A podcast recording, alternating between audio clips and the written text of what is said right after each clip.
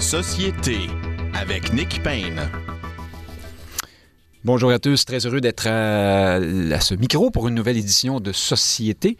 Très, euh, très heureux, oui, je, je, me répète parce qu'on a un petit... Euh, hein, on a le son très, très très très fort ici dans nos, euh, dans nos écouteurs. Je vais me débrouiller avec ça. Bref, je recommence. Bonjour, chers auditeurs. Merci d'être à l'écoute pour une nouvelle édition de Société. Beaucoup d'actualités à traiter euh, cette semaine, à commenter, à analyser. Nous allons plus tard parler avec Christian Rioux, correspondant du journal Le Devoir à Paris, de la présidentielle euh, française qui a lieu dans deux semaines. Beaucoup d'actions, beaucoup d'émotions là-bas aussi, entourant cette, cette campagne, bien sûr. Puis, Ici, ce n'est pas l'action qui manque. Et bien sûr, nos panélistes habituels sont là. Frédéric Bérard est avec nous en studio cette semaine. Bonjour, Frédéric Bérard. Bonjour, Nick Payne. Chroniqueur au, chroniqueur au journal Métro, essayiste. Euh, Frédéric Lapointe, vice-président du Mouvement national des Québécois, euh, fondateur de la Ligue d'action civique Également. aussi. Merci d'être avec nous. Et puis Farouk Karim euh, nous rejoint en direct de, du... Je, je, je pense qu'il est au Québec, tout près du Canada, ou le contraire. Bonjour, Farouk Karim. Toujours au Québec. Vous êtes toujours au Québec. Merci d'être avec nous. Il euh, y a un bruit, dans, il y a comme une castagnette dans votre téléphone. c'est, c'est ah oui, ah, parfait. Je pense que vous avez maîtrisé la bête, euh, Farouk Karim. Alors, euh, d'abord à vous trois. Je commence avec vous, euh, Frédéric Lapointe, parce qu'on sait à quel point ce conflit, cette, enfin ce conflit, oui, il y a un conflit Russie-Ukraine, mais il y a aussi une invasion de l'armée russe en Ukraine. Qu'est-ce que un mois plus tard? Euh, je commence avec vous, donc, parce que vous connaissez la région, vous y êtes allé, vous avez des antennes là-bas. Un mois plus tard. Comment peut-on entrevoir la fin de ce, cette, intervention armée? Nous apprenions hier que les Russes vont désormais se concentrer à, disent-ils, j'ouvre les guillemets, sauver euh, les deux républiques dont Vladimir Poutine a reconnu l'indépendance là, hein, dans le Donbass. Euh, Est-ce que c'est un aveu de d'échec pour l'invasion plus large de l'Ukraine et est-ce que euh, ou bien et où est-ce que ça nous dit que euh, il y a des négociations euh, qui avancent et qu'on est on se dirige vers la sortie? Alors, il faut s'étonner de la résistance euh, ukrainienne. Euh, s'étonner, je dirais, à moitié, puisque depuis 2014, euh, nombreux sont les pays, le Canada en fait partie d'ailleurs, qui non seulement ont vu à équiper l'armée ukrainienne, mais ont contribué à son entraînement. il faut s'en étonner qu'à moitié également parce que l'Ukraine était déjà effectivement un pays en guerre contre une partie de euh, ses provinces euh, de l'Est, hein, le Donbass, la région de Luhansk, la région de Donetsk. Euh, où est-ce que ça peut se terminer? Euh, vous avez probablement vu dans les euh, actualités euh, qu'il y a une série de contre-attaques de la part de l'armée ukrainienne. Contre-attaques contre des villes occupées en banlieue de Kiev.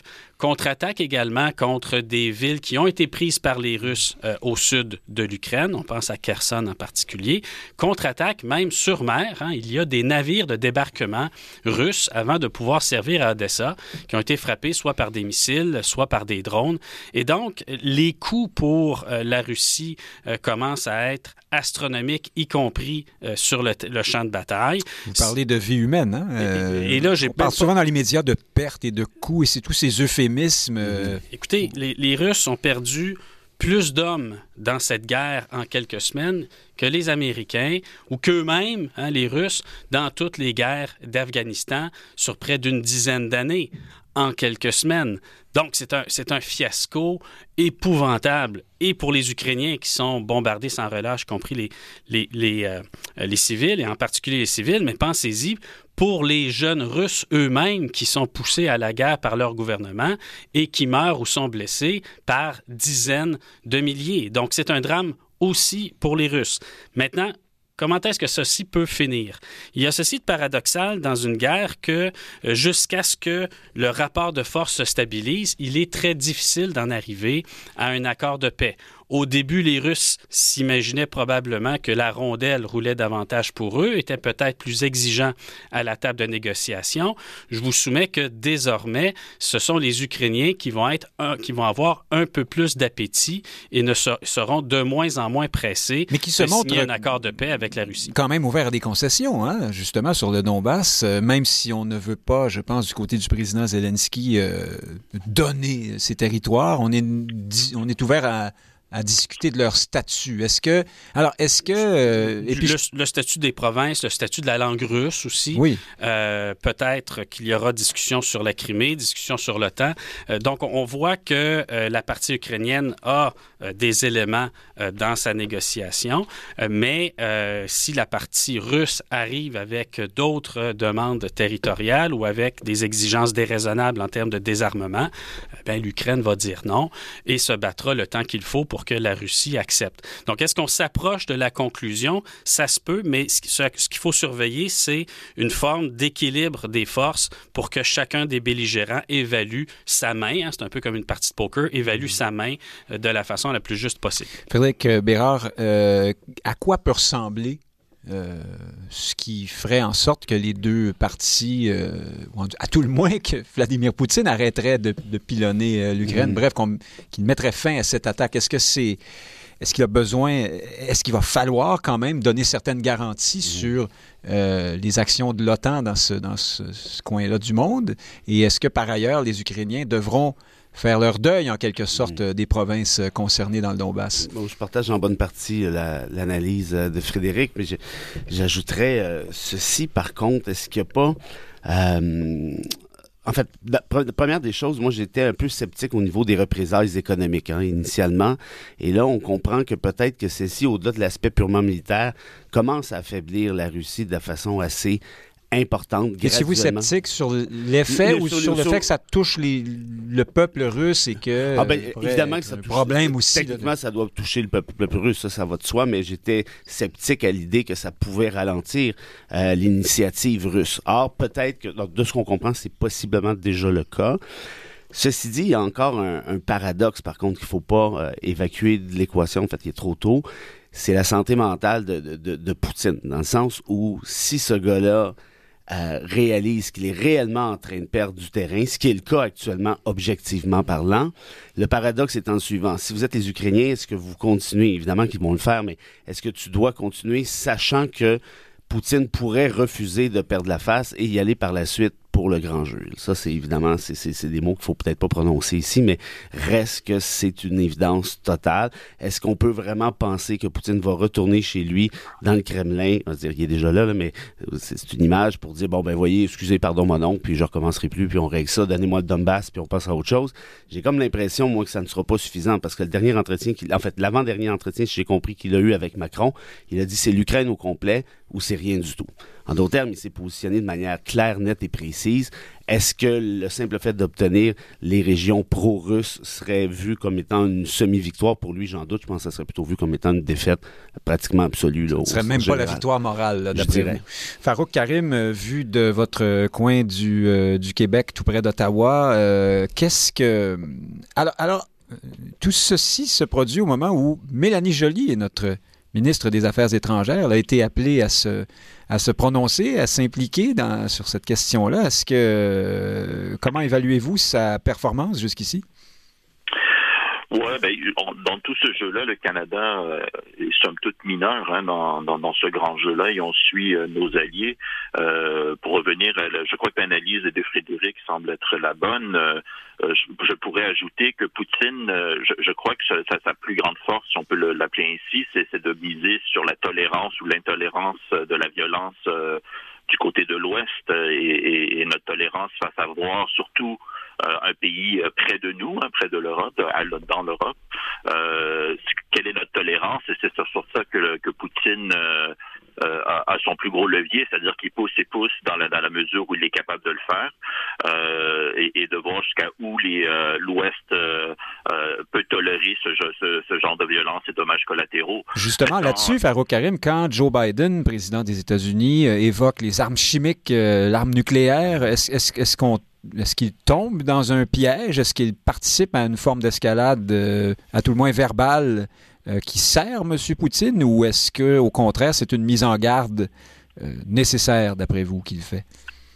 Mais je, crois que Poutine est au courant de, de, de, jusqu'à où ça peut l'escalade peut monter et je, crois que c'est sur là-dessus qu'il mise notamment parce qu'il sait que la réticence évidemment de, de, l'Ouest étant les plus les plus raisonnables, disons, aller à, escalader le, conflit. Donc, il mise là-dessus. Maintenant, évidemment, l'Ouest, je crois, a bien réagi en, essayant d'handicaper le plus possible la Russie avec les sanctions, etc.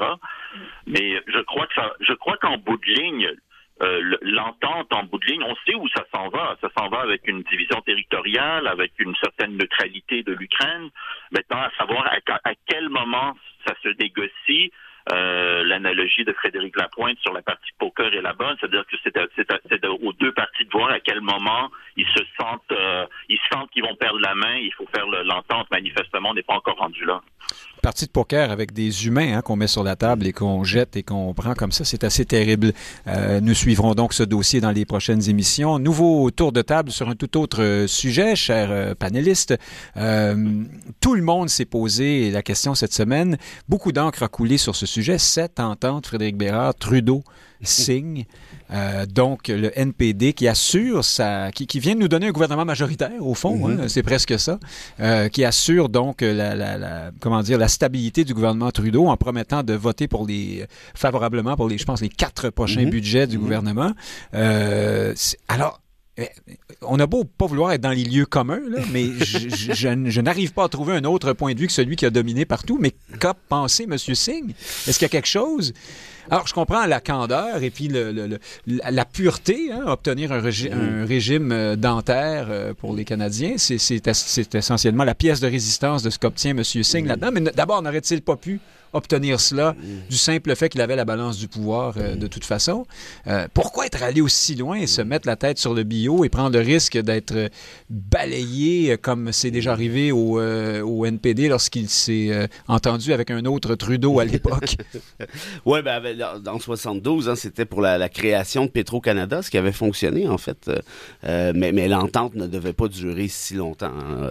Je suis d'accord avec vous, là, on s'entend qu'en 2000... Oui, c'était pas la même chose. non, non, non, la, la, dynamique était différente, mais, mais quand même, c'était je t'appuie en échange de la création de Petro-Canada, ce qui avait fonctionné de manière ponctuelle. Trudeau avait même offert à Lewis, Trudeau père avait offert à Lewis euh, de nommer des ministres du NPD au cabinet, ce que Lewis avait euh, refusé pour des raisons de, de, pureté euh, idéologique. Et Petro-Canada qui a été depuis, depuis longtemps revendu au privé. Bon. Ça, c'est une autre histoire. Léger détail ici. Oui, oui, effectivement. pour le reste, ben, vous voyez, Singh, j'ai je, le connais quand même relativement bien et, et, je vous dirais que de tous les politiciens, politiciennes que je connais, c'est probablement, ça vous surprendra pas, le plus candide, mais dans le bon sens du terme. C'est vraiment pas un nono, ce gars-là, qu'on s'entende bien. Et, et, lui, fait de la politique pour les bonnes raisons. Le problème, c'est que c'est un peu l'éternel perdant, on s'entend là-dessus aussi. Euh, et là, il fait un petit calcul qui est pas si compliqué que ça. Qu'est-ce que je fais dans les prochaines années? Évidemment, je peux monnayer à chaque budget avec Trudeau, un Gugus Y, un Gugus. Euh, Est-ce que ça fonctionnera? Probablement pas. C'est mieux d'aller... Moi, moi, franchement, je pense qu'il s'est fait un peu avoir par Trudeau, soyons honnêtes. Je pense qu'il en a peut-être même donné plus que ce qu'on lui a demandé à la base. Mais reste que la priorité du NPD depuis longtemps, en fait, une de ses priorités, c'est justement la, la création d'une assurance médicaments ainsi que d'une assurance dentaire. Ça, c'est beaucoup, ça. Mhm. Évidemment, là, on vient tripoter les champs de compétences provinciales, ça, ça va être un sacré bordel. Allègrement, M. Legault nous avertit déjà. Tout à fait. Mais reste que, disons que vous êtes dans la peau du NPD, vous avez ces priorités-là ce que c'est pas la meilleure façon de faire avancer vos dossiers prioritaires et de pouvoir dire par la suite aux Canadiens, mais voyez, on a réussi avec le peu de députés qu'on a euh, à obtenir nos priorités, à faire réaliser les priorités en question.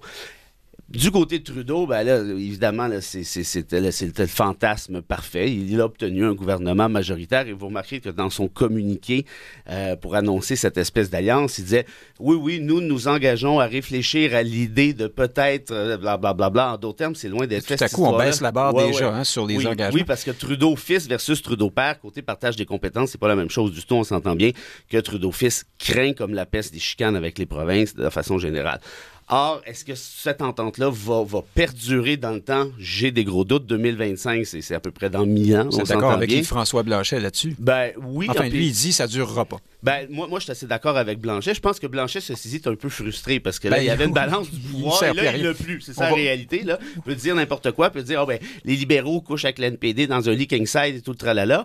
Puis ce qui est pas faux, mais reste que là, aujourd'hui, le bloc sert plus à grand-chose, sauf évidemment à la période des questions. Bon, certains vous diront que ça change pas grand-chose, sur... mais ça, c'est juste moi. Pas, Nick Payne, vous ne diriez pas ça, vous? Non, pas moi, sûrement pas. Frédéric Lapointe, êtes-vous d'accord avec euh, ce que vient de laisser entendre, en quelque sorte, Frédéric Bérard, c'est que, euh, à, l'effet que M. Singh euh, vient de voir une opportunité d'être au plus près possible du pouvoir, qui ne le sera jamais au fond. il vient d'obtenir quelque chose, il passera pour celui qui a fait ou obtenu du concret. Euh, qui, a joué un peu avec les lignes, qui a, poussé le bouchon un peu pour obtenir, parce qu'il sait au fond qu'il ne gouvernera pas prochainement et que, euh, regarde, imaginez là, la prochaine élection, on peut penser que le cycle libéral pourrait se terminer pour nous faire entrer dans un cycle conservateur à la Pierre Poilièvre, imaginez. Alors, euh, c'est sûrement pas à ce moment-là que M. Singh pourrait obtenir quelque chose du gouvernement. Est-ce qu'il a et donc, est-ce que c'est ça qu'il cherche à faire? Est-ce qu'il est allé trop loin, cependant, dans sa, démarche? Ben, vous mettez le doigt sur, sur quelque chose, à savoir que les conservateurs pourraient être redynamisés euh, dans un sens ou l'autre. Ah, oui, ça, ça, ça, doit être la fête, là, parce que les enjeux sont clairs. Là, hein. Oui, oui. Vous avez le, NP, le, le, NPLCD, je ne sais trop comment on va pouvoir l'appeler, euh, d'un côté, euh, puis les, progressistes qui coûtent cher, hein, ça va coûter cher. Euh. quand, quand, on les entend en chambre, ils n'ont pas l'air trop contents, là, mais on sait, on sait tous que c'est du théâtre. C'est un jeu de rôle. Cette, cette portion-là. Moi, je suis assez content de voir des parlementaires faire leur travail et jouer le jeu du Parlement. Euh, on, a dit souvent au Canada et ailleurs qu'il euh, faut craindre les gouvernements minoritaires, les parlements divisés, mhm. le fait qu'il y ait plusieurs partis en chambre.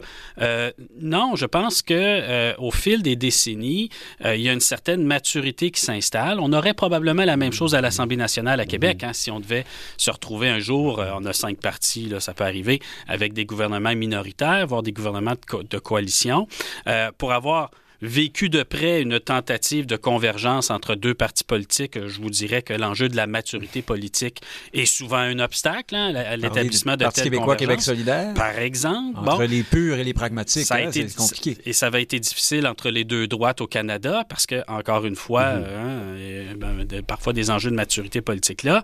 Donc non, moi, je, je félicite euh, le NPD et le Parti libéral de s'être entendus. Je pense que c'est pour le mieux du jeu politique au Canada.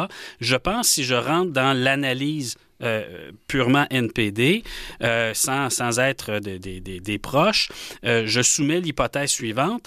Le, le, gouvernement libéral de, de, Justin Trudeau gouverne très à gauche. Hein. Il aurait très bien pu écraser ou sortir de l'échiquier politique mhm. le NPD. Ben, et à quelque part... Certains diront que c'est ce qu'il vient de faire. Hein. oui, mais non, je pense que le, le pari, je formule l'hypothèse que le pari du NPD est de s'associer à cet héritage et de pouvoir se saisir d'une partie du du crédit et de retourner devant les électeurs en leur disant, voyez ce à quoi mhm. nous servons ce gouvernement était aussi le nôtre. Et si vous continuez à voter pour nous, ben, vous aurez la même gouvernance que, par ailleurs, vous semblez un peu apprécier. Ce qui concorde peut-être avec l'idée que se font certains néo-démocrates du rôle de leur propre parti, justement, en disant nous sommes mhm. un peu le chien de garde des libéraux, euh, nous sommes là pour les tirer, les tirer vers la gauche, sans toutefois aspirer nécessairement euh, Alors, même, même quand ils le font pas, il faut que ça ait l'air.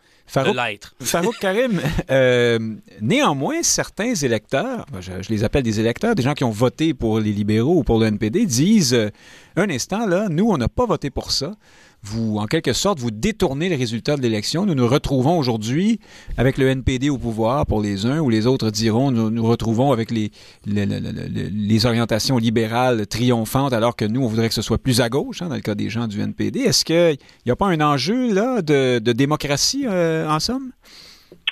Euh, non, pas du tout. Je crois que ces gens-là devraient aller retourner à leur classe d'école et comprendre comment notre système marche. oh là là.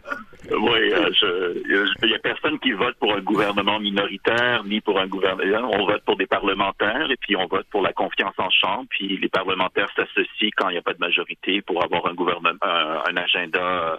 Euh, majoritaire, ce qui semble être le cas. Le pari risqué, le pari dans ce cas-ci de M.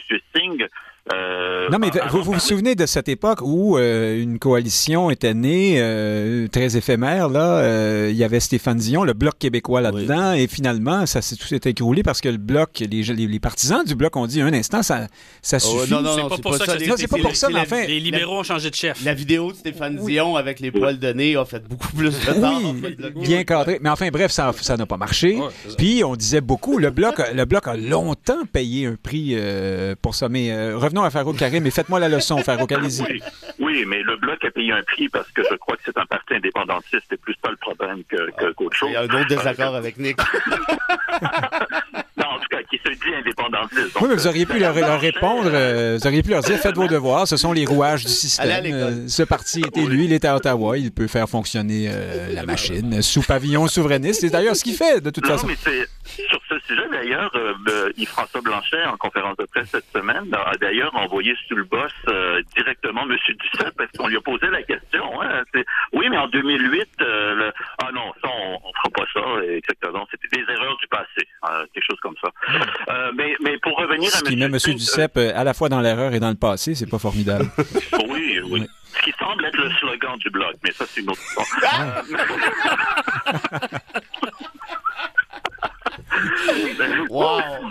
Bon, bon, mais revenons au pari, euh, à ce qui n'est pas du passé une erreur, le pari risqué de, de M. Singh. Je crois que effectivement, le, le, le pari, euh, je crois qu'en bout de ligne, le calcul, c'est est-ce que le gain concret de l'assurance dentaire, qui est le programme le plus euh, euh, élaboré de l'entente, hein, le reste est, est pas mal en, en langage, euh, comme on dit en anglais, aspirationnel. Euh, donc, euh, mais euh, le, par contre, le programme d'assurance dentaire est très, très, très euh, précis dans l'entente. Hein, et il est sur trois ans. Et au bout de trois ans, bon, tous les gens en bas de 90 000 seraient couverts. C'est un régime fédéral, donc en principe, il n'y aurait pas de problème avec les provinces. Le pari, c'est donc, une fois que ça c'est en, place, ça devient le Obamacare de Singh, ça devient le Singh Care. Et ça devient la carte de visite électorale, comme Frédéric Lapointe le dit, à la prochaine, aux prochaines campagnes électorales. Voici à quoi ça, euh, ça sert de voter NPD. Dans ce cas-ci, le pari, est-ce que ça va être associé au NPD? Ben, c'est le NPD qui doit faire la job de s'assurer que Mais justement, qui prennent le, qui prennent le crédit. Justin Trudeau Euh, pourrait dire c'est c'est le Trudeau Care. Vous voyez, j'ai déjà un sourire pepsodent d'avance. C'est donc dire que c'est- évident que j'ai la paternité de ce programme. Donc, c'est pas sûr que le gain euh, Exact. Bon, politique. c'est ça le pari. Ben, c'est ça le pari. La- la- L'avantage dans ce cas-ci, c'est qu'à la différence de l'assurance médicaments qui, elle, semble être un peu plus loin, l'assurance dentaire est clairement un programme NPD. C'était pas dans la plateforme libérale. Donc ça, ils pourront se le... Ça va être plus facile de le faire. Ça veut pas dire que ça va se faire. Je veux dire, les libéraux, c'est une grosse machine euh, euh, de, de, de publicité électorale. Ils savent, ils savent comment faire des élections. euh, euh, fait que, mais en fait, c'est ça le pari. Maintenant, l'autre l'autre analyse que je trouve intéressante, c'est que dans ce, je crois que c'est vous qui avez dit ça, Nick, dans ce, dans, en faisant cette entente, le NPD fait preuve de, de certain pragmatisme, réalisme, c'est-à-dire qu'ils se disent qu'on va pas, on n'est pas au port du pouvoir. Donc, qu'est-ce comment on peut utiliser ce pouvoir le plus optimalement possible? Ben, c'est que c'est c'est en faisant cela. Bon, euh, C'est un peu en- moi, c'est, oui, c'est moi qui l'avais dit. C'est pour ça que c'était intéressant d'ailleurs, évidemment. Mais euh, je- je- Non, non, mais ce que je veux dire, c'est que le, dé- le- le NPD se, va- se fait souvent reprocher d'être des pelleteux de nuages, mais dans ce cas-ci, ils font preuve de pragmatisme et se font quand même reprocher. Donc, en bout de ligne, quand tu fais reprocher des deux bords, en général, tu es t'es dans la bonne cible. Euh, Frédéric Bérard, est-ce que Justin Trudeau, lui, alors euh, si je vous entends tous les trois, il est probablement parti fêter ça à Tofino, hein, parce que c'est, alors personne n'a dit que M. Trudeau perdait quoi que ce soit dans cette entente, mais il faut qu'on parle de lui un peu. Il gagne. Plusieurs ont dit qu'il est le grand gagnant de cette entente. Est-ce qu'il gagne, notamment Frédéric Bérard, la capacité de d'aller vers la sortie euh, en paix. Plusieurs disent qu'il ne se présentera pas aux prochaines élections et que quitter son parti dans un moment où le gouvernement est minoritaire, ça fait un peu désordre, alors que si on a une certaine assurance de stabilité, on peut annoncé une course à la chefferie pour 2024, euh, quelque chose comme ça. Là, je vous dirais qu'on joue aux astrologues, là, parce que 2025... J'ai entendu beaucoup d'astrologues euh, dans les médias parler de ça ces jours-ci. Ça vaut certainement autant que ce que je vais vous dire à ce moment-là. Qu'est-ce qui va se passer avec Justin Trudeau dans, en 2025? Attendez une minute, là, on est en mars 2022. Donc, au fond, la question, c'est, vous pensez pas, vous, qu'il va vers la sortie, non, euh, non. comme plusieurs le disent? Non, on entend ça de façon récurrente, Oui, oui, euh, ça, assez pour on qu'on se dise... ça, euh, je, je vous, je vous garantis que non. Ça, c'est sûr. Eh ben, à ce moment-ci, est-ce que dans trois ans. Mais c'est important ce que vous dites, parce qu'il y a des gens très, très branchés. Un Thomas Mulcair, par exemple, n'arrête Ben pas de oui, ben répéter oui, que mais M. Mulcair- Trudeau s'en va. Mul- Mulcair Oui, c'est pas les meilleurs amis. hein. en face de- de- du poster de Trudeau à chaque jour, dix fois par jour, euh, systématiquement. Il se réveille la nuit pour faire ça une couple de fois avant de retourner faire son dodo. En français et en anglais, sans doute. Dans les deux langues officielles, je vous garantis. Alors, est-ce que, est-ce que je vais me fier à Mulcair pour savoir ce que Trudeau va faire en 2025? Non, je ne penserais pas. Euh, je pense que la seule personne qui le sait actuellement, c'est Trudeau. Et lui-même, avant de devenir chef, pensait ne pas se présenter à la chefferie à l'époque. Ceci dit, Justin Trudeau qui démissionne demain matin ou qui décide de ne pas se représenter, il fait quoi, Justin Trudeau, là? Ah, ben, Ben, pro- ça. professeur de théâtre. euh, Ben, ben, il le faisait avant. Donc, euh, donc, tout ça il pour fait dire... même en ce moment aussi, euh, d'une certaine non, mais façon. la, la réalité, Nick, puis, puis je- je vais pas prendre la défense euh, de, de- de Trudeau ici euh, pour, pour le plaisir de le faire, mais cette entente-là, en ce qui le concerne, c'est un coup de maître. Désolé, là, mais jusqu'en 2025, si vous m'aviez dit, euh, ben, pour le prochain budget, on va. Ah, je dis, OK, ben, ça, ça va. Mais là, pour trois ans et demi, prenant pour acquis que l'entente tient, ça, j'ai encore des doutes là-dessus, mais c'est un coup de maître. Et ça va lui permettre de gouverner avec les coups des franches, par définition. Euh, et l'autre affaire aussi qu'il faudrait, petite parenthèse qu'on n'a pas encore euh, ouverte et qu'on devrait peut-être le faire, c'est en rapport au NPD. Le NPD sur le 2025, quand on y pense, n'a pas tant que ça à perdre parce que le NPD veut pas aller en élection avant un sacré bout de temps parce qu'il doit avoir 68 pièces dans son compte en banque. Soyons sérieux. dit, hein. Donc, de ce fait-là, pour Trudeau, c'est un coup d'éclat. Et pour Singh, je pense que c'est aussi un coup d'éclat. Reste que pour le Bloc puis les conservateurs, ben là, ça veut dire que vous allez vous asseoir dans les plantes vertes pendant encore trois ans, puis on s'en reparlera d'ici. On dit aussi qu'il y a deux élections, le NPD avait à peu près 68 dollars dans son compte et euh, a eu 24 ou 25 députés, puis euh, ils avaient beaucoup plus d'argent à la dernière, plancher. ils ont eu un, dé- un seul député de plus. hein. C'est Donc, vrai, euh, vrai. Mais euh, Frédéric Lapointe, terminons euh, ce sujet en parlant quand même. Il faut parler des conservateurs. Euh, c'est- la fête pour eux, non? Voici l'alliance woke. euh, hein, pour s'entendre aussi bien. Faut, faut, vraiment avoir des, partager des convictions profondes. faut être même dans la même religion. Donc, dans ce cas-ci, la religion woke. Hein? Euh, Trudeau et Monsieur Singh, euh, voilà, les deux font la paire. Euh, c'est merveilleux pour les conservateurs pour situer les enjeux et dire voici, vous aurez les, euh, donneurs de leçons, euh, dépensiers et le reste et le reste. Et ce ne sera pas forcément complètement faux d'ailleurs. Euh, on a souvent vu M. Singh ou M. Trudeau ou les deux donner la leçon sur des questions de morale à toutes sortes de monde. Et on le sait qu'ils sont tous les deux assez dépensiers et centralisateurs comme le redoute François Legault. Tout ça, c'est de la manne pour les, pour les conservateurs. Ça, ça va certainement leur donner beaucoup de vigueur en termes de discours et de mobilisation de membres. Pour ce qui est de l'issue électorale, euh, c'est bassement mathématique. Euh, les conservateurs se retrouvent dans un marché où s'il n'y a pas euh, une division du vote euh, optimale, je dirais, entre le NPD et les libéraux, il leur est difficile de se frayer un chemin vers une majorité euh, de sièges. Qu'est-ce qu'une division du vote optimale? Ben, une répartition? Je, je- je vous dirais que si le, le NPD gagne 3 ou 4 points au détriment des libéraux, euh, les conservateurs peuvent faire exactement le même score que la dernière fois. D'ailleurs, ils ont tendance à faire exactement le même score d'une élection à l'autre. Et là, ben, tout d'un coup, comme par magie, euh, les gens diront que le leader conservateur est maintenant un bon leader, alors qu'en fait, c'est les mouvements des électeurs entre le NPD et les libéraux Alors, si qui le NPD déterminent la fortune du candidat obtient un peu plus de conservateur. votes, c'est bon pour les, Ben pour oui, les ben conservateurs. oui, c'est ce que vous dites, exactement, parce que ça affaiblit les libéraux, bien sûr. Exactement. La seule, euh, la, la seule façon pour les conservateurs, à mon avis, de sortir de, cette, de, de ce problème-là, leur élection dépend de la répartition des votes à gauche, euh, c'est ce qu'on a vécu dans les années 80 euh, au Québec, à savoir euh, un leader conservateur capable de rallier euh, une grande part de l'électorat québécois pour enlever aux libéraux les dizaines de sièges là, qui font par ailleurs aussi la différence là, pour obtenir un gouvernement. Est-ce que Jean Charest ou Pierre Poilièvre sont, seront capables de euh, tasser le Bloc québécois et de réussir au Québec ce que euh, la CAQ est par ailleurs en train de réussir, s'installer correctement au centre? c'est une très grosse question. C'est loin d'être certain que l'un ou l'autre puisse le faire. Ça semble peu peu probable pour le moment. Je précise qu'il faut dire euh, ou Poilier parce que M. Poilièvre vous envoie une lettre euh, stipulant qu'il ne faut pas mettre d'accent grave sur le E euh, lorsque vous écrivez son nom. Euh, son bureau envoie des lettres aux journalistes. C'est Poilievre. J'aurais beaucoup de difficultés à le prononcer en anglais. Vous pouvez dire Poilievre, voilà, tout simplement.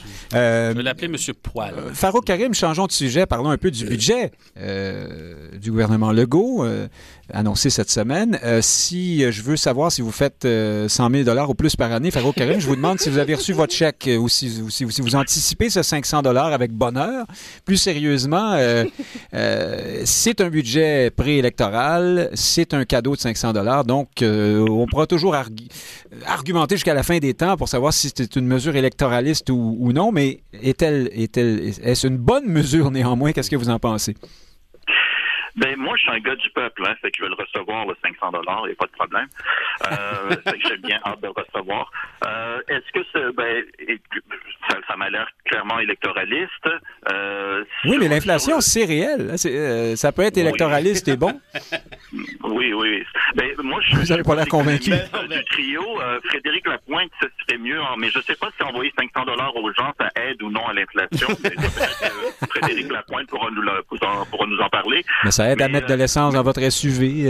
Mais je crois que ben, au-delà du 500 dollars, ça, ça m'apparaît clairement être en préparatif de l'élection. Autre chose, l'inflation, c'est bon aussi pour le gouvernement en termes de revenus. On comprend qu'il y a plus de revenus. Euh, autre élément aussi, c'est que M. Legault a besoin d'argent en santé. Il veut faire plus d'investissements apparemment en, en, changement climatique. Et donc, euh, ça, c'est des priorités qui vont être aussi être dans le budget fédéral. Donc, euh, avant de parler d'empiètement de, compétences, je crois qu'il va y avoir la négociation pour des milliards de dollars qui s'en viennent. Alors, on, sait maintenant que Farouk Karim ne fait pas plus que 100 000 dollars par année. Vous, euh, Frédéric Bérard, euh, néanmoins, faire un cadeau de 500 dollars, c'est une chose, mal répartie selon plusieurs, là, parce que vous, justement, si vous faites 100 000 dollars au moins, donc si vous êtes une famille qui, avec deux revenus de 100 000, vous allez quand même avoir 1 000 dollars du gouvernement, ce qui n'était peut-être pas nécessaire d'après plusieurs. François Legault, lui, dit Attendez, là, euh, la classe moyenne, euh, on, la, euh, on la laisse tomber souvent. Tout le monde est, tout le monde paie le prix en ce moment de cette inflation et j'ai décidé d'aider tout le monde. Bon, voilà. Bref, ce serait pire si on n'augmentait pas beaucoup les dépenses en santé et en éducation, notamment, non? Donc, c'est pas nécessairement dans son ensemble un budget électoraliste. Il n'y a rien, par exemple, sur les, L'environnement?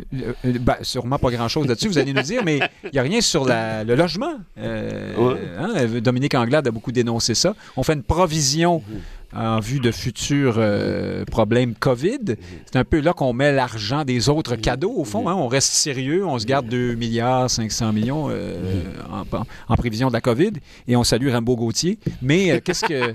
Qu'est-ce que vous en pensez? Est-ce que c'est vraiment euh, que de l'électoralisme euh, pur, ce, ben, budget? Oui et non, mais, mais le 500 pièces, oui, absolument. Puis moi, je me rappelle la formule de Frédéric, il y a de ça quelques... En décembre dernier, à vrai dire, quand il a, euh, il a, il a plaqué la volée de bois vert à Trudeau pour sa PCU en disant, en pleine inflation, c'est comme aller garocher des, des bûches dans le poêle. De l'huile sur le feu. En fait, en fait, une, euh, on a une fournaise qui surchauffe et on va garocher des bûches supplémentaires. Mhm. Euh, et j'ai pensé, j'ai pensé à, à, ta métaphore, Frédéric, cette semaine, notamment en rapport à cet effet-là. Pour, au moins, avec la PCU, Trudeau avait l'excuse de vouloir aider les gens en pleine pandémie, des gens qui en avaient besoin. Alors que là, 95 000 je suis désolé, tu ne fais pas partie de la classe moyenne si tu fais 95, si tu fais 80, si tu fais 70 non plus. Or, dans ce cas-ci, qu'est-ce qui va arriver? Probablement que l'inflation va encore augmenter un brin. On apprend qu'il y a des gens qui, qui l'épargnent le montant. Ça ne veut pas dire qu'il va nécessairement être dépensé dans son entier. Mais si on augmente, ne serait-ce qu'un temps soit peu, l'inflation, ben on ne règle pas le problème. En fait, on l'empire surtout pour les personnes qui sont réellement défavorisées. Cette mesure-là aurait dû, puis je vais prendre une idée de Québec solidaire, vous m'en excuserez, aurait dû être plutôt un Pas crédit. du tout. Vous n'êtes pas excusé du tout. ça aurait pu, il me semblait aussi, OK, m'a bien fait peur. Mais ça devrait être, ça aurait dû être en fait un crédit de solidarité pour les ménages à faible revenu, parce que ce sont eux qui paient le Mais prix là, de ça aurait été vrai qu'on laisse tomber la, la classe moyenne. Et déjà, dans la classe moyenne, ils sont un peu fatigués Oui, mais, de mais voir tout le de temps les oui, gens sur le bien-être mais social, Là, je dis pas du- euh, les plus défavorisés, je dis pas nécessairement les, les 15 000 et moins, ça aurait pu être, je sais pas moi, les 40 000 et moins, à la limite les 50 000 et moins, solidarité au sens très large, si on veut dire, parce que... Mhm. Mais pas 100 000, hein, mais, c'est ça. mais oublions pas une affaire, c'est que l'inflation, au final, profite déjà aux mieux nantis. Hein, les, prix augmentent, les coûts augmentent aussi, on s'entend, mais les, revenus augmentent nécessairement. Donc, c'est les gens qui sont en bas de l'échelle ou dans la moyenne de l'échelle, si vous voulez, qui, eux, en ont plein la gueule. Or, de ce fait-là, cette mesure-là, c'est une mesure bonbon, disant « Allez, gâtez-vous ». Ça me fait penser un peu au frigidaire de Duplessis, euh, sans évidemment l'espèce de... Bien sûr, les bouts de route et le reste et le reste. Frédéric Lapointe, est-ce que euh, c'est euh, toujours cette mesure du 500 Est-ce que ça fait partie de la stratégie de François Legault contre Éric Duhem? Parce que c'est c'est un peu une mesure de Mhm. droite, hein? c'est-à-dire que on en donne à tout le monde, pas de pas de cadeaux euh, pour les seulement pour les plus mal pris. Euh, on redonne sans donner de directive. hein? C'était le- l'expression de M. Legault. Les Québécois ont besoin d'être aidés sans qu'on les prenne par la main pour leur dire comment dépenser leur argent. Donc, je mets un chèque dans la boîte à lettres. Euh, voilà qui, qui, qui pourrait presque plaire à Éric Duhem, en principe. Écoutez, c'est une mesure électoraliste et son électoralisme tient à sa simplicité également. Hein, il s'agit d'avoir la mesure la mieux comprise possible plutôt que la meilleure mesure possible. Et d'ailleurs, plus vous allez voir la CAQ s'approcher de l'élection, plus ils vont redevenir comme le parti de l'élection 2018, c'est-à-dire le parti qui cherche à être le plus stupide possible. Je le dis de façon sévère, mais disons-le de façon moins sévère. allait dire de à façon gentille. à, à- à être le plus simplet possible, à être le plus compréhensible possible, quitte à avoir de mauvaises propositions politiques. Donc, on va voir ça de plus en plus euh, que l'élection s'approche. Et comme, pour parler les boîtes à lunch du Parti québécois, là, par non, exemple. les, les- les boîtes à lunch étaient une, faire ex- votre lunch. les boîtes à lunch étaient une excellente idée. La maternelle 4 Oh oui, ans et ne pas parler des CPE, alors qu'ils font exactement le contraire depuis, montre qu'ils ont pour objectif d'avoir un message simple, Mais bon, différent, euh, et qui aidons un sont peu, de mauvaises monsieur, monsieur. Girard, quand même. Là. Euh, 8 d'augmentation en éducation, 6,3 en santé, une provision, euh, ma foi, euh, raisonnable. Enfin, on, prend ça au sérieux, on est, on est raisonnable quant à, quant à, la, à la COVID. Raisonnable, je cherche le terme, mais je, retrouve, on est prévoyant, si vous voulez. Euh, est-ce, qu'il y a, est-ce que tout n'est que électoralisme dans ce budget? Il me semble qu'à part le 500, c'est comme s'il y avait le, la cerise, le cadeau du Écoutez, 500 mais le reste, que- ça, ressemble à un budget plutôt... Parce que euh, le 500 là, on, on le résume à 500 mais vous savez combien ça fait multiplié par le nombre de 3 contribuables? milliards et demi, 3 hein. milliards et demi de dollars. Vous en connaissez beaucoup. mais on est des- habitué aujourd'hui, c'est, l'argent Non, ne finit oui, plus de mais non, pleuvoir. euh, des décisions à 3,6 milliards de dollars, ce gouvernement en prend beaucoup trop. Ils sont prêts à garocher 10 milliards dans un tunnel inutile entre Lévis et Québec. Hein, ils laissent la caisse de dépôt faire à peu près n'importe quoi avec un projet de REM vers l'Est qui est un autre 10 milliards. Euh, ce gouvernement a la dépense facile parce que l'argent coûte peu cher, parce que la croissance économique est au rendez-vous et que les revenus sont au rendez-vous, mais parce qu'il n'y a rien de gratuit en économie. Quel est le problème qui ressort de ce comportement? C'est précisément l'inflation. L'inflation qui appauvrit les gens. Et ça, c'est de la mauvaise programmation macroéconomique, si vous me permettez des expressions un peu, euh, un peu compliquées. Lorsqu'on met de l'essence dans une chaudière qui est sur le bord d'exploser, on ne peut pas se plaindre après ça que ça explose et qu'il y ait de l'inflation. Ce que ce gouvernement devrait faire maintenant, c'est restreindre ses dépenses. Je comprends qu'en habitation, ils ne veulent pas se lancer dans des chantiers. Pourquoi? Il n'y a plus de 2 par 4. Il n'y a plus de travailleurs. Ils ont tellement lancé de chantiers qui peuvent être tous pertinents, d'ailleurs, dans les hôpitaux, dans les écoles, dans les maisons des aînés, qu'il n'y a plus de 2 par 4 de clous ni de travailleurs pour faire du logement social. Alors, forcément, ils ne vont pas dans cette direction-là. Peut-être qu'ils pourraient revoir leurs priorités. Mais lancer des, des chantiers d'infrastructure comme ils l'annoncent, c'est aussi, encore une fois, mettre du gaz dans la chaudière. Il nous reste deux minutes. J'ai envie de vous entendre. Euh, rapide tour de table, en commençant avec vous, Farouk Karim. Euh, il y a dix ans, le printemps érable Euh, est-ce que euh, vous, est-ce que ça aura changé les choses? Est-ce que c'était l'éveil d'une génération militante qui allait nous amener vers des lendemains qui chantent? Est-ce qu'au contraire c'était un, coup de colère euh, qui est tombé sans suite? Les gens se sont embourgeoisés, on a oublié. Qu'est-ce que vous retenez? Qu'est-ce que vous Qu'en reste-t-il au fond? C'est ça la question bonne question. En termes de, de, de vigueur euh, directement du mouvement étudiant, moi, j'en entends moins parler là, depuis dans les dernières années. Fait que je sais pas si ça, ça, ça s'est calmé. En termes de sur la politique en général au Québec, évidemment, ça, ça a créé un parti politique euh, ou ça a mmh. donné de, de, mmh. du, de l'air à un parti politique, euh, de l'oxygène. Ça a créé un leader de ce parti politique. Je parle Vous parlez d'option nationale, évidemment, oui. oui. Ah, Québec solidaire, pardon. oui, mais euh, c'est pas la même chose. En, en bref. Euh, ça a failli. Euh, et donc, euh, donc ça, ça a donné cet envolé-là. Maintenant, euh, cet envolé-là est pas encore, euh, est pas encore, comment dire, le fruit n'est pas encore mûr, comme dirait l'autre. Hmm. et puis, ben, on va voir comment ça change en termes de, de ça, ça, a donné une génération aussi. C'est galvaudé comme terme, mais je crois que ça a créé du militantisme et de l'implication politique de tout genre. puis ça arrive aussi. Peut-être plus d'un genre plus que les autres aussi. Hein? c'est plus, c'est plus à gauche que ça s'est passé. Euh, peut-être? Ben, c'est généralement le cas. C'est rare qu'on a des mouvements étudiants de droite qui s'organisent. qui émergent d'une grève étudiante, je, vous l'accorde. Mais, mais, pour faire le lien avec, euh, oui, euh, ce, ce, ce, fractionnement idéologique ou cette polarisation, et ça, ça, fait partie de ce phénomène-là où, où, où, on a de moins en moins de centres, on a, moins, on a de plus en plus de, de, de, de polarisation, du moins médiatique. Dans le réel des gens, dans la tête des gens, je crois que les gens sont moins extrêmes que que ce qu'on que ce qu'on voit, mais ce, ce, ce printemps arabe-là a contribué à cette polarisation euh, également. Frédéric Bérard, aujourd'hui, euh, le leader en question, Gabriel Nadeau-Dubois, euh, euh se présente euh, avec une apparence très léchée devant les mmh. caméras, la mmh. cravate, le propos assez euh, formaté pour la mmh. télévision, les, les images avec sa petite famille sur Facebook. Euh, le, le, politicien professionnel, à mon, à mon point de vue, il était déjà à l'époque, je trouvais que c'était vraiment un politicien professionnel en devenir. Parizeau avait dit euh, une connaissance à moi, c'est un scoop que je vous donne, elle avait dit il fera un excellent bourgeois. Et euh, on imagine bien M. Parizeau dire ça. Et, euh, de quoi il parlait quand même. Alors, bref, est-ce que la révolution est devenue, est-ce que c'est mai 68 numéro 2, euh, ben, ils vont tous devenir riches et euh, fonctionner dans le système? Vous avez posé la question, est-ce que c'était un coup de gueule ou c'était quelque chose qui, qui, allait laisser des traces? Moi, moi je pense que c'est plutôt un coup de gueule. Par contre, c'était pas un coup de gueule seulement étudiant. Hein. C'était pas un coup de gueule estudiantin, c'était un coup de gueule ah, ben, Pauline Marois était dans la rue avec les euh, casseroles. C'était sans doute désintéressé. Il y avait quand même eu 200 000 personnes dans les rues à un certain moment donné, euh, surtout après l'adoption de la loi 12, qui était la pire loi qui a été adoptée au Québec depuis longtemps. C'était inconstitutionnel, cette affaire-là de H. Sur le, droit de manifester. Ah, exactement. Euh, par contre, et, et, je terminerai là-dessus, évidemment, ça s'est estompé. J'ai appris cette semaine que les frais de scolarité sont maintenant rendus à 4 800 par année. Je ne sais pas si on m'a dit la vérité. C'est dans une de mes classes qu'on m'a raconté ça. Donc, faut croire qu'il s'est passé des trucs depuis 10 ans, pas tout à fait dans le sens qu'on aurait souhaité. Mais, et je terminerai là-dessus, Nick, la, beauté de l'affaire dans cette histoire-là, moi, les souvenirs que j'en garde, à part l'ignoble loi 72, euh, soit 12 euh, ou 78, en fait, c'est la chose suivante. C'est que c'était la dernière discussion sociale, intelligente qu'on a eue. c'est normal qu'il y ait, une, une, dialectique qui s'affronte dans ce genre d'affaires-là, mais c'était sur un enjeu sérieux, c'était sur un enjeu porteur et ça nous changeait drôlement de ce qui euh, est survenu récemment, notamment les convois de camionneurs. Mais Frédéric Lapointe, euh, les Québécois à l'époque étaient loin de tous trouver que c'était une discussion sociale intelligente. En fait, euh, M.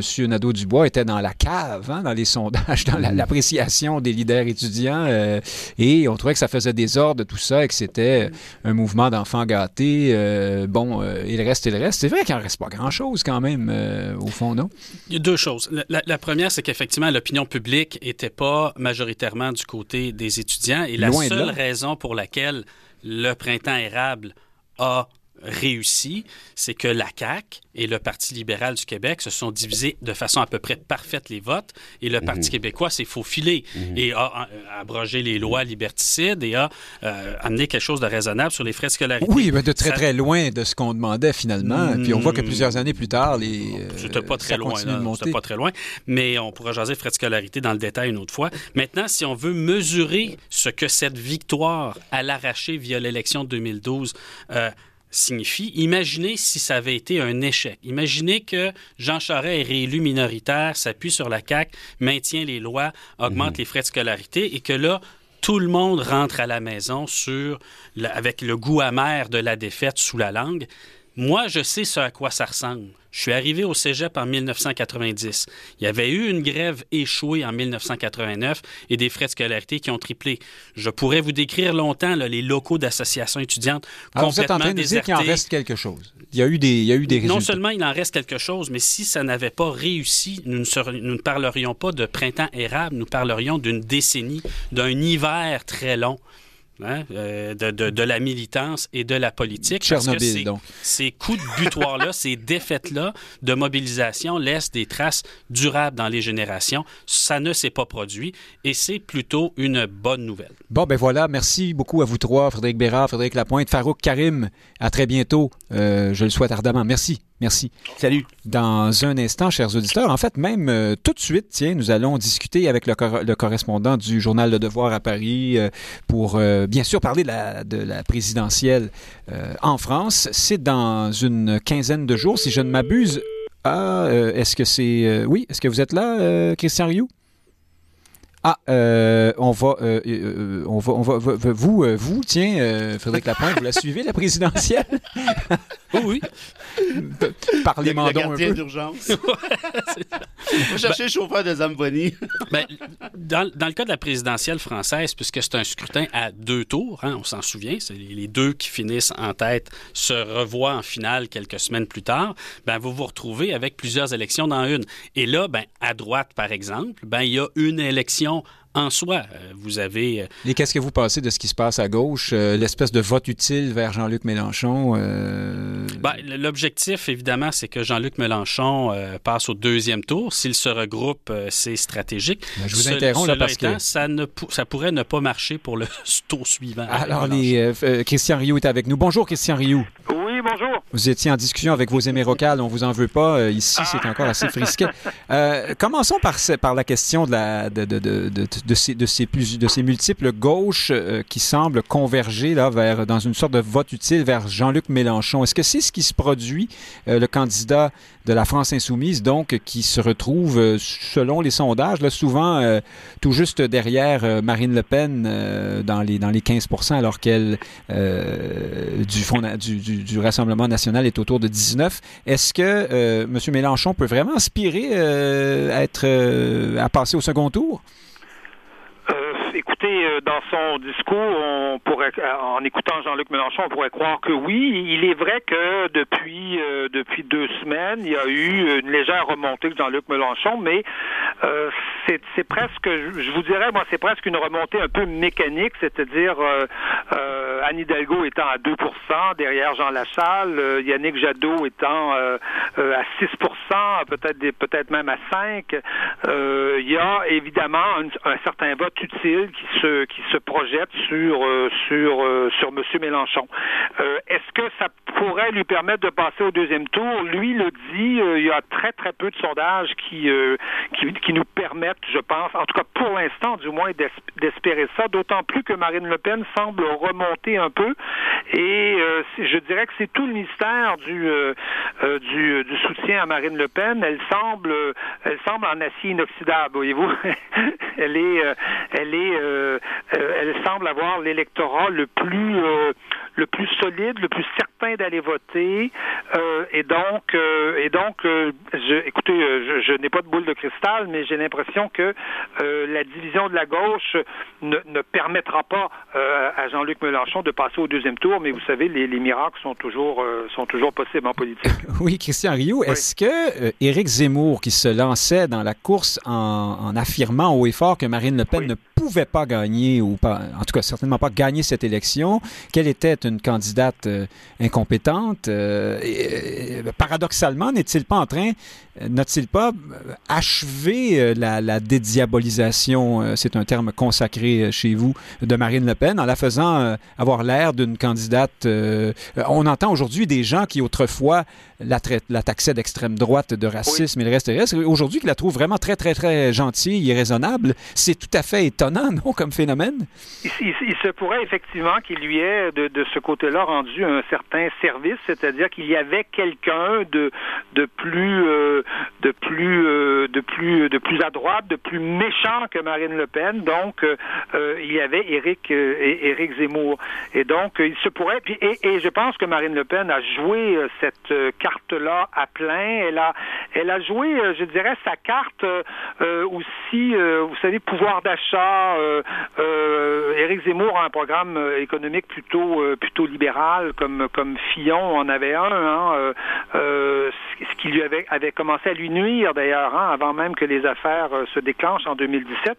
Et là, je pense que Marine Le Pen a joué à plein cette carte-là, c'est-à-dire qu'elle a un peu laissé les déclarations un peu outrancières à Éric Zemmour, dont elle était, elle, euh, euh, habituée, pour se concentrer sur les milieux populaires, sur toute la question, avec un programme économique un peu farfelu, hein, ça, avouons-le, là, qui, évidemment n'est pas, financé. Et donc, elle a, elle a mais je, vous dirais qu'il y a une chose, c'est que qui, revient régulièrement, c'est que l'électorat de Marine Le Pen, on ne le connaît pas. C'est, et, il semble que personne n'arrive à, aller le chercher. Elle s'est euh, elle-même, personnellement, elle s'est un peu détachée de son parti. Elle s'est, elle met à faire une campagne très, très personnelle, très axée sur elle-même, et on a l'impression que son électorat la suit et, euh, n'arrive pas, en tout cas l'électorat du premier tour, on verra ce qui se passera au deuxième tour, cet électorat, personne n'arrive à aller chercher. Pourtant, Éric Zemmour est allé chercher des, des, des démissions euh, des gens du des, gens du Rassemblement national et donc euh, et donc c'est très c'est très particulier. Est-ce que est-ce que ça est-ce que est-ce est-ce que le fait qu'au premier tour on n'arrive pas à, à, diaboliser Marine Le Pen, les dédiaboliser, mais qu'est-ce que ça donnera au deuxième tour? C'est-à-dire qu'au deuxième tour, est-ce que est-ce que Emmanuel Macron s'il l'affronte pourra aller faire un tour à Oradour-sur-Marne, vous savez là où on avait les nazis avaient exterminé euh, un village et, des enfants euh, mhm. en, en, nous disant, regardez, c'est Hitler qui, qui, est devant moi. Est-ce qu'il pourra faire, refaire ça comme il avait fait en 2017 ça, pourra, ça aura l'air un peu bizarre. Donc, toute cette idée du cordon sanitaire, euh, qui semble exister encore pour Éric Zemmour, euh, sera très difficile à déployer au deuxième tour pour, euh, pour Marine Le Pen. Ceci dit, Zemmour joue, je dirais, son, ses, dernières cartes. Hein, oui, mais on y arrive. J'ai une question ou deux à vous poser là-dessus. Le, cordon sanitaire, pour nos auditeurs, bien sûr, c'est ce principe de, de, distanciation entre la droite, disons, raisonnable et le, et le, Front national autrefois et le Rassemblement national aujourd'hui, qui est désormais pratiqué à l'endroit d'Éric Zemmour. Hein. Il faut entendre Valérie Pécresse dire à quel point Zemmour, faut pas toucher à ça. Euh, bon, euh, justement, parlons-en de Zemmour, euh, qui a vécu un tassement certain là, de ses appuis dès les, tout de suite après l'invasion russe en Ukraine. On sait que ses déclarations passées sur Vladimir Poutine semblent être au, au cœur du, du, du problème. Est-ce que est-ce qu'il arrive à s'en à s'en remettre. Alors, on voit aujourd'hui, hier, là, ces jours-ci, qu'il fait une proposition tout à fait audacieuse, le ministère de la remigration. Alors, ce terme est emprunté à certains idéologues de droite et d'extrême droite. Monsieur Zemmour euh, définit la remigration comme étant le fait de retourner chez eux toutes sortes de criminels, de sans-papiers, euh, bon, le reste et le reste. Et là, on s'est bien marré hein, euh, chez, dans le commentariat, sauf que un sondage hier nous, nous montre que plus de 60 des Français sont d'accord avec ce terme et avec la définition euh, qu'en fait euh, Zemmour. Alors peut-il encore espérer euh, reprendre du galon dans cette, dans cette course? Oui, c'est ça. Voilà. Éric Zemmour va jouer, je pense, dans les jours qui viennent, ses, dernières cartes. Il, a, il, il, il, espère rassembler demain, demain, demain après-midi, 60 000 personnes au Trocadéro. Hein. Vous savez, le Trocadéro, c'est ce, cet endroit où Sarkozy avait fait son, sa dernière, sa dernière grande assemblée de campagne, où Fillon avait fait aussi sa dernière grande assemblée. Et dans les deux cas, ça ne les avait pas fait gagner, mais dans les deux cas, ça avait eu un effet. Euh, vous savez, au Trocadéro, on est devant la Tour Eiffel. On est dans un lieu absolument absolument, absolument étonnant. Et jusqu'à maintenant, Zemmour a des capacités de mobilisation, en tout cas dans les assemblées, qui sont assez grandes. Alors, on, on, verra demain. Mais c'est vrai, c'est vrai qu'il se démène. En fait, sa, sa campagne a été en dents de hein. Après être monté à 18, il est retombé, il est remonté, il retombe, il remonte un petit peu. Vous voyez, il, il, est, on, voit bien que, on voit bien que, que son électorat n'est pas, n'est pas fixé. Et je, dirais qu'il se démène énormément. Je crois qu'il il est en général toujours plutôt devant Valérie Pécresse, euh, mais, euh, mais euh, à des niveaux quand même assez bas, autour de, autour même de, de, de 11 récemment. Alors, quelles sont ses perspectives? Il marche pourquoi, Zemmour? Pour l'après, pour essayer de faire cette espèce d'union des droites, justement briser le cordon sanitaire dont il parlait? ce qu'essaie de faire Éric Zemmour, là, dans la période, dans les jours qui viennent, c'est de casser littéralement l'électorat de Valérie Pécresse. Je pense qu'il est conscient qu'il est allé chercher ce qu'il pouvait aller chercher chez, chez, chez, chez Marine Le Pen et que cet électorat-là, il, ne l'aura pas, l'électorat populaire.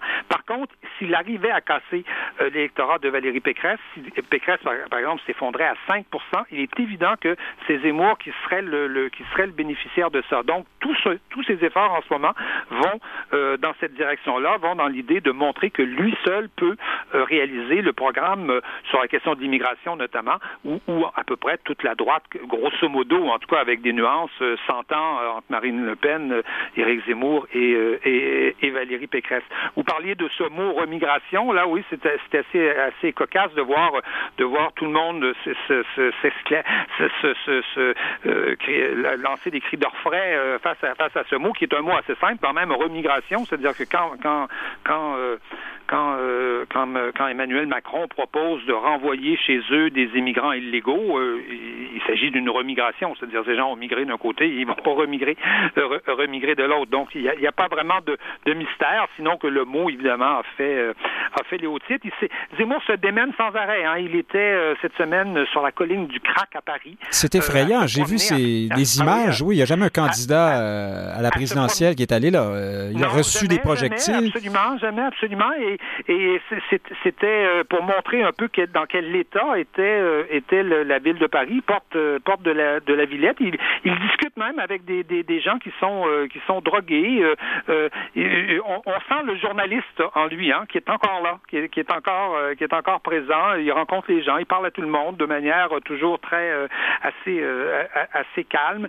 il y a son, il y a son, il y a son, et il y a donc ce grand meeting demain qui, je pense, est un peu sa, sa dernière carte et qui euh, euh, pourrait peut-être provoquer une remontée ou tout simplement le laisser euh, le laisser là euh, là où il est.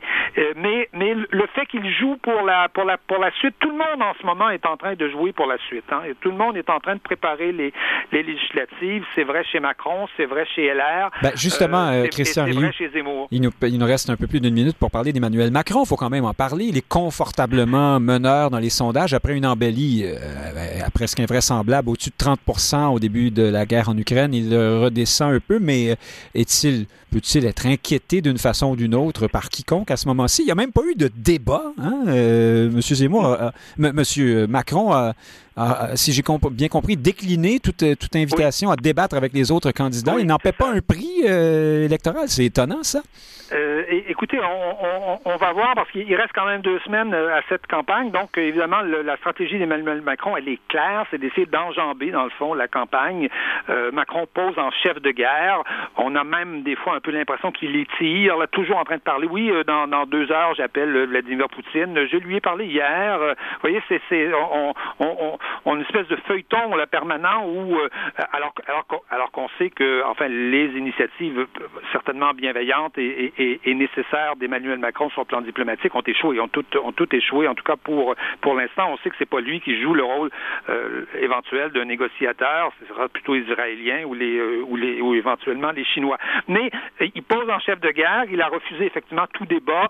Ce qui est, ce qui est la tradition, je dirais, des présidents sortants, mais on n'est pas non plus à ah. l'époque, on n'est pas, on n'est pas non plus il y a 10 ans, il y a 20 ans, les exigences démocratiques sont, sont plus tout à fait les, les mêmes. Mais je vous dirais que il commence un peu à descendre. il y a eu l'effet de rassemblement autour du drapeau, c'était normal, ça l'a fait monter à 30 Là, là ça redescend. Jusqu'où est-ce que ça redescendra?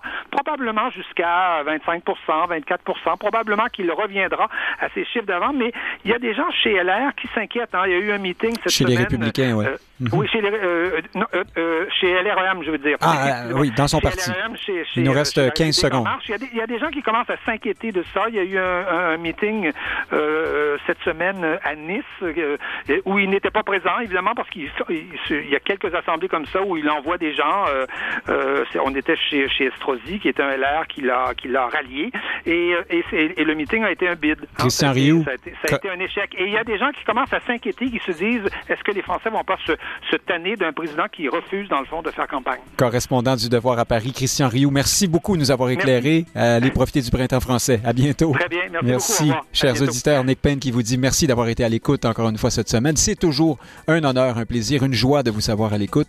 Euh, et à la semaine prochaine.